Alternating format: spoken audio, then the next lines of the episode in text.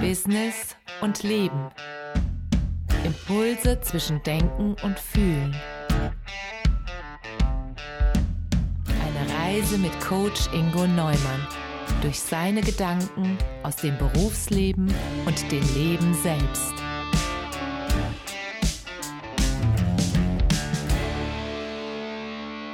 Wie man die Massen bewegt. Da habe ich mir aber eine reißerische Überschrift überlegt, oder? Naja, ich hoffe, ihr hört zwischen den Zeilen aber auch, dass es mir nicht darum geht, hier ein Rezept zur Manipulation zu liefern.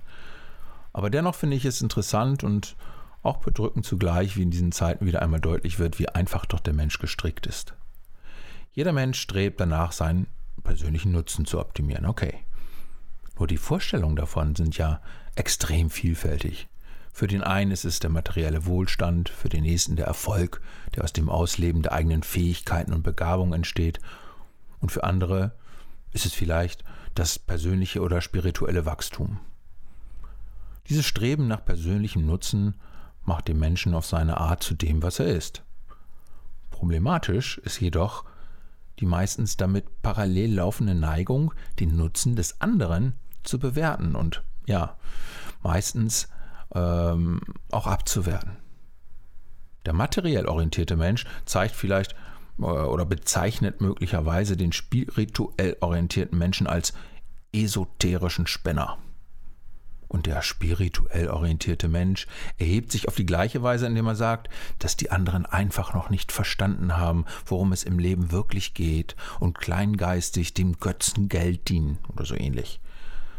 Das Problem liegt also nicht in der persönlichen Nutzenmaximierung selbst, jedem so viel Nutzen wie er ertragen kann und tragen kann, sondern in der Bewertung und Abwertung des jeweils anderen. Das ist das Problem. Um mich abzugrenzen, bewerte ich jemand anderen und ich bewerte ihn ab. Ich werte ihn ab. Ja, auf dieser Basis entsteht dann auch der fatale andere Kreislauf, den wir so aktuell auch in der Corona-Krise sehen und in der gesamten Geschichte der Menschheit immer wieder erlebt haben. Wenn ich meinen persönlichen Nutzen gefährdet sehe und verunsichert bin, entsteht Angst.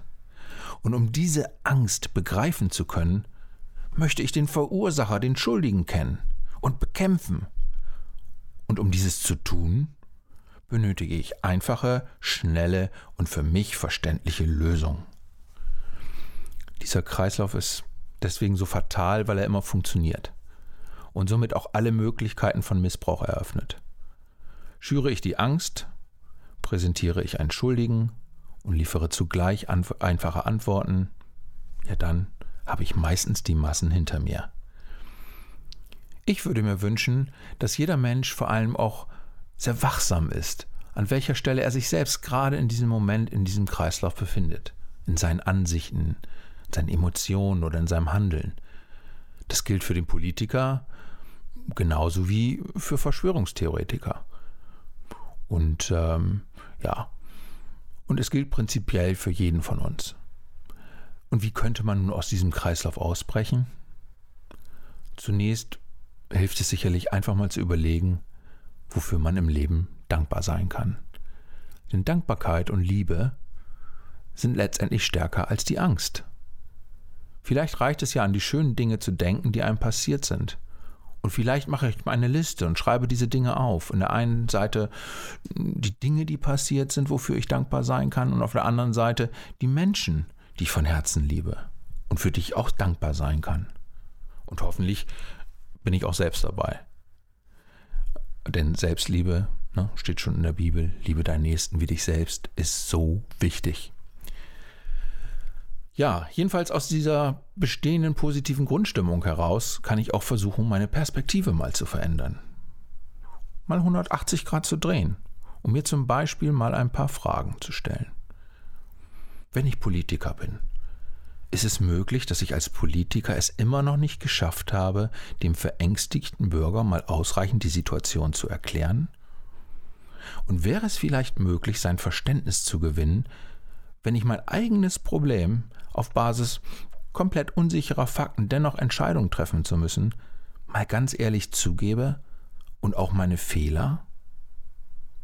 Oder wenn ich Unternehmer bin, ist es möglich, mir als Unternehmer vorzustellen, dass diese esoterischen Spinner in meinem Unternehmen auch sehr wertvolle Anregungen geben können, wie ich zukünftig mich selbst und meine Mitarbeiter auch über die emotional-spirituelle Ebene auf eine ganz neue Weise motivieren kann.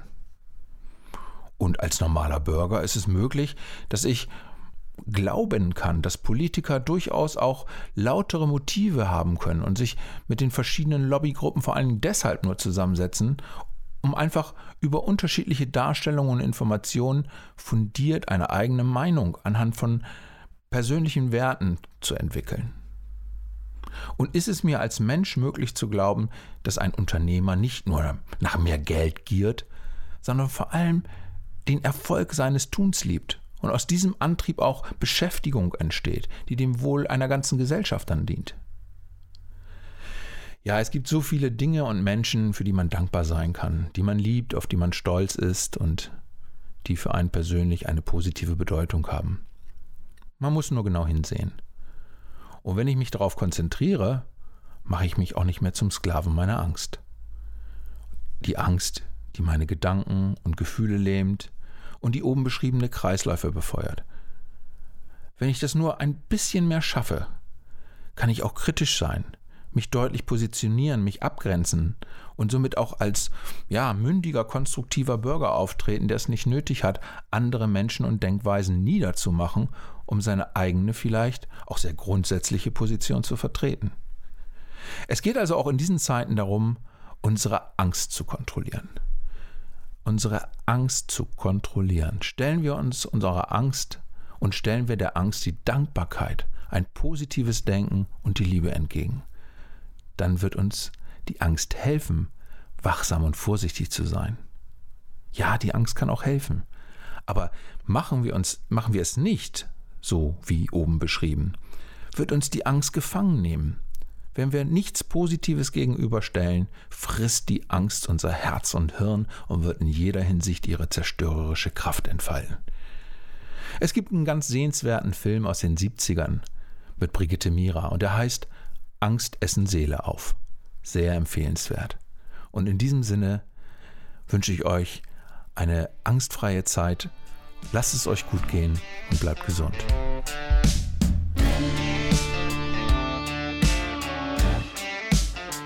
In Business und Leben spricht Coach Ingo Neumann alle zwei Wochen über Themen aus seinem Berufsleben und dem Leben generell. Folgt dem Podcast auf eurer Lieblingsplattform. Gebt eine Bewertung ab oder besucht Ingo Neumann bei coach-neumann.de.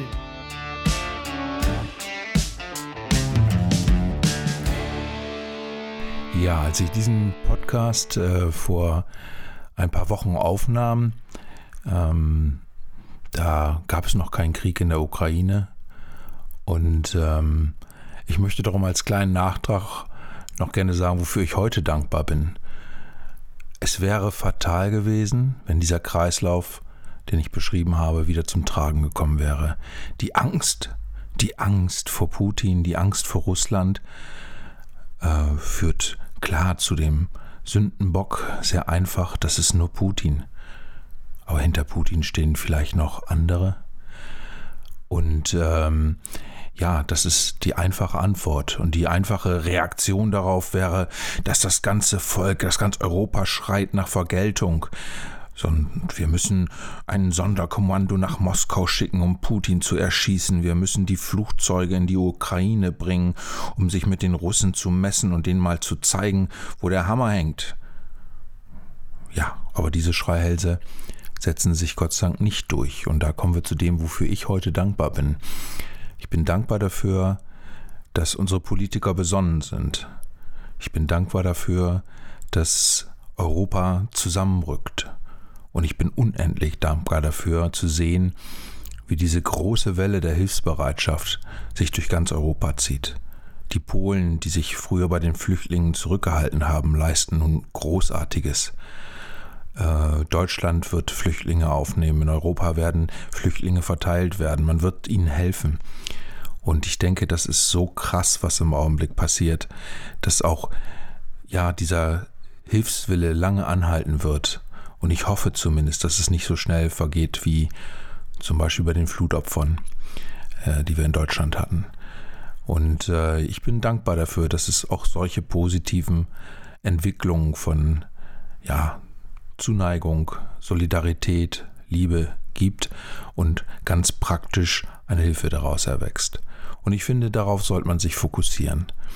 Die Dankbarkeit dafür, dass es nicht immer in diese Katastrophe führt, nicht immer in diesen automatisch in diesen Kreislauf führen muss von Angst, Sündenböcken, einfachen Lösungen und fatalen Entscheidungen.